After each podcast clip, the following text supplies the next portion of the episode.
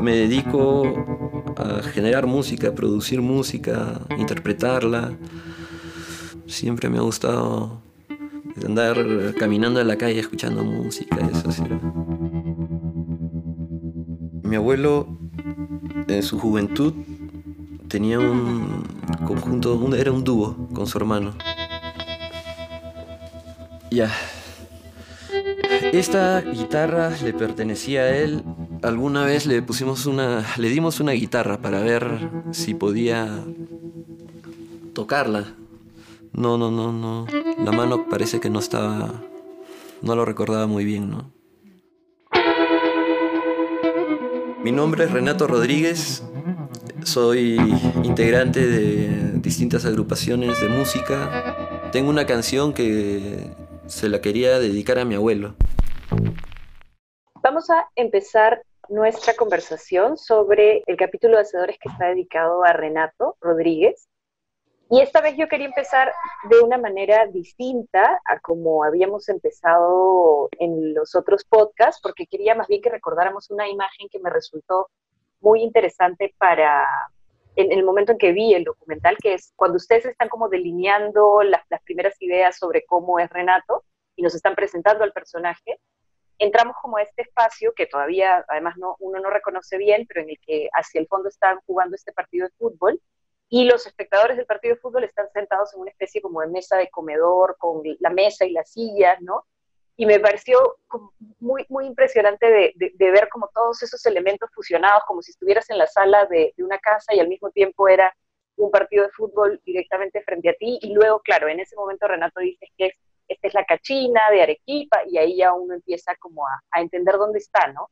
pero si no, siento que es muy poderoso porque como que realmente te descuadra y no sabes qué es lo que estás viendo. Para nosotros también era como muy valioso acompañar a Renato en sus procesos de búsqueda de probablemente de inspiración, ¿no? Renato es un, un creador bastante interesante, complejo, tiene una producción artística y musical extensa, ¿no? Está metido en varios proyectos musicales y abarca una cantidad de géneros enorme. Y él nos propuso ir a buscar este, discos a la cachina arequipeña y ahí es donde sucede esta escena que tú mencionas. Es decir, nosotros realmente llegamos, no conocíamos y empezamos a, seguirlo. La, la, dinámica, sobre todo cuando grabamos con, con, amigos y con gente con la que ya hemos tenido algún tipo de vínculo y no es la primera vez, nos dejamos llevar mucho por lo que nos proponen, ¿no? Y Renato nos propuso ir a este lugar y nosotros no teníamos idea de qué iba a pasar. Y eso que tú dices es realmente estamos entrando a un lugar que no conocemos. Nosotros permitimos, digamos, que Él nos guíe, porque para Él este lugar es el alimento que necesita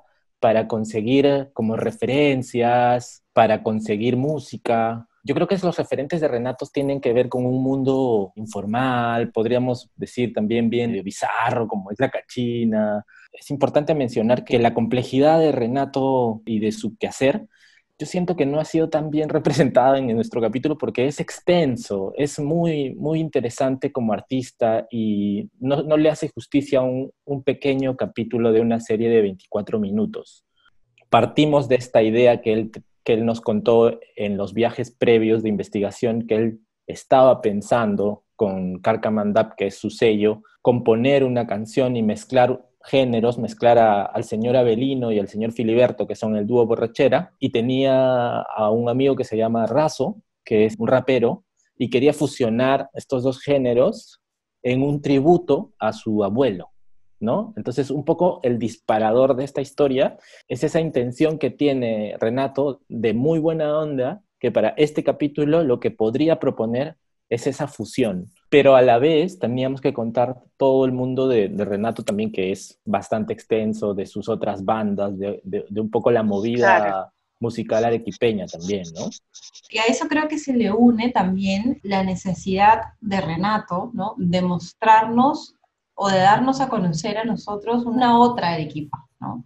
Y nuestra necesidad como creadores, como documentalistas, de meternos de alguna forma en esta otra Arequipa, ¿no? Y un poco también porque hay un juego en el, con él y que él mismo realiza y que nosotros nos sumamos a ese juego de, de representar un poco o de situarnos desde una marginalidad, pues. Es decir, Renato mismo tiene su sello discográfico que se llama Sucio Records. Busca sus referentes en La Cachina, en Chacalón, y tiene este otro proyecto que es Carcamandap. Es decir, él mismo está jugando con esta cierta marginalidad desde este lugar, como es Arequipa, como para removerlo, como para, como para que lo miremos críticamente también. Es decir, porque sabemos que la marginalidad está entendida por él y por nosotros como algo muy rico, ¿no? No como algo que, nos molesta, al contrario, nos asumimos marginales y desde esa marginalidad nos miramos y nos empezamos a contar y a compartir. Es decir, ese juego está todo el rato también articulándose en el capítulo, pero es una propuesta que él tiene para su propia obra y desde siempre, ¿no? Es decir, es, es eso que utiliza Renato también. Quería luego preguntarles cómo fue también este eh, proceso de acompañar la creación de esta pieza musical, que como dicen, en, homenaje a su abuelo? Bueno, asistir y acompañar la construcción de este proceso creativo ha sido maravilloso, porque es asistir justamente a lo más íntimo de la construcción, que además no está estructurada de manera tradicional, ¿no? Ningún proceso creativo tiene una forma ni una estructura, pero digamos, literalmente con ellos recorrimos búsquedas, o sea, el propio proceso fue una búsqueda de cómo armar, de qué utilizar, de qué jalar, y fue una búsqueda creativa y a la vez humana, ¿no? De ir incorporando elementos, estilos, voces, formas, sonidos, pero a la vez ir incorporando narrativas, entonces esas capas, como si fueran capas geológicas, ¿no? Que, tiene la pieza final, no solamente son capas sonoras, ¿no? Ni, digamos, musicales, ¿no? Sino son capas de relato, de relato de humanidad, de diferentes humanidades. Que se conjugan en esta pieza.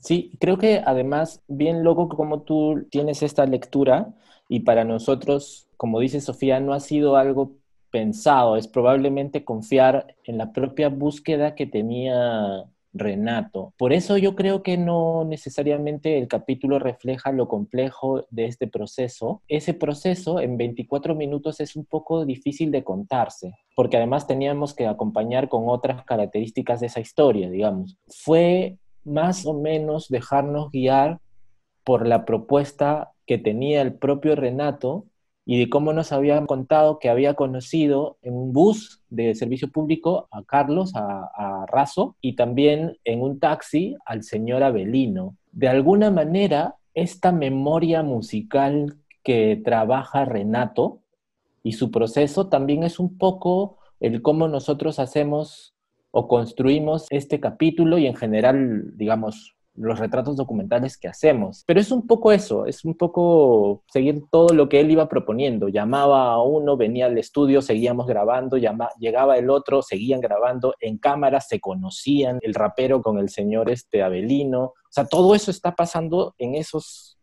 tres, cuatro días que le dimos a esta historia. En ese sentido, solamente una idea para cerrar, en ese sentido me parece que su, su proceso creativo es un proceso político también, ¿no?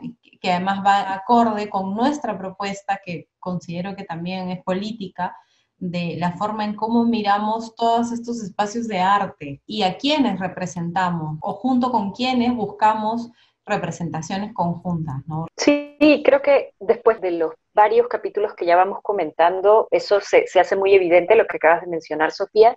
Pensaba también en cómo ya nos, vamos dando cuenta de, elementos clave y conceptos clave para todos los capítulos, como el tema de, memoria desde perspectivas distintas, lo hemos visto en varios casos, el tema de identidad, pensaba ahora en, además cómo se va transformando mi proceso como artista. Siento que esa es una pregunta y, algo que, se siente muy presente en, en, todos, ¿no? Como si estuviéramos escuchando lo que nos pueden contar de cómo se han generado esos cambios, de cómo ellos se entendían como artistas, cómo entendían su propuesta.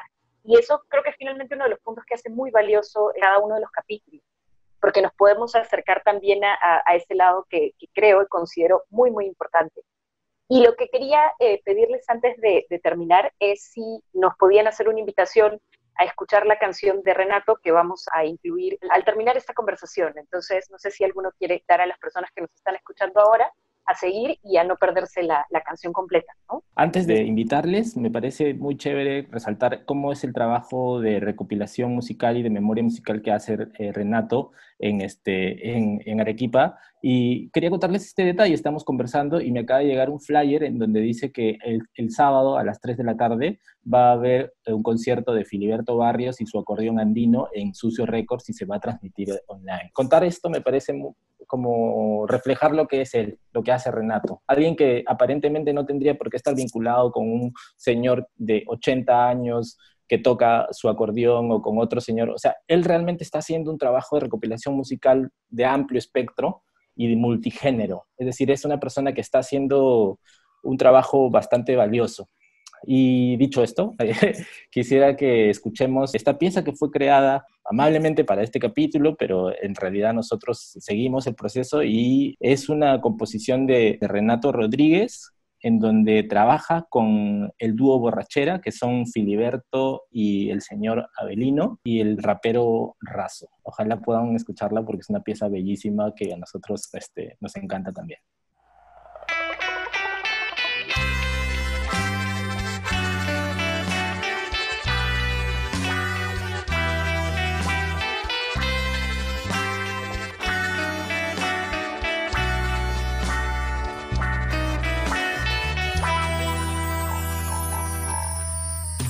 Sentado en mi sofá observando el ventanal. Cosas que nunca estaban hoy ocupan un lugar. Ya no hay niños para contar aventuras juveniles. Solo adultos criticando mis actitudes seniles Mis manos tiemblan, la memoria caduca. Algo no racional, reconoce el amor de aquellos que me abrazan para luego despedirse. Diciéndome lo mismo que yo estaré mejor. Y la verdad, verdad, que ni me interesa. El tiempo es cazador y me tocó ser la presa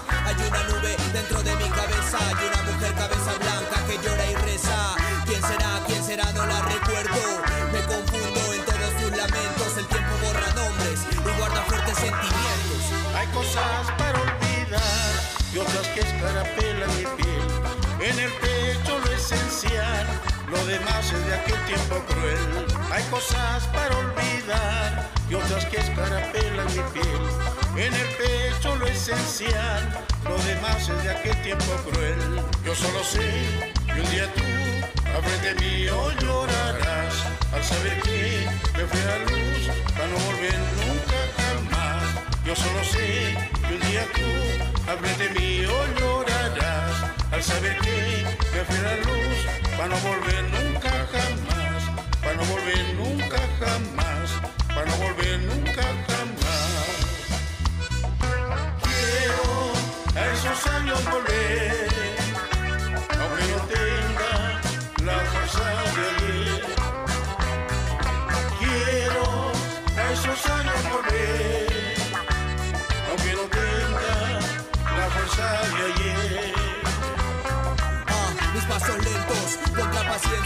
siento que aumento la indiferencia y no es mi culpa ni de la ciencia, solo la tumba en la que espera, cabello cano, risa de infante, letras en manos, mirada humeante, amor guardamos, incomparable. Hay cosas para olvidar otras que en el pecho lo esencial, lo demás es de aquel tiempo cruel. Hay cosas para olvidar y otras que escarapelan mi piel en el pecho lo esencial, lo demás es de aquel tiempo cruel.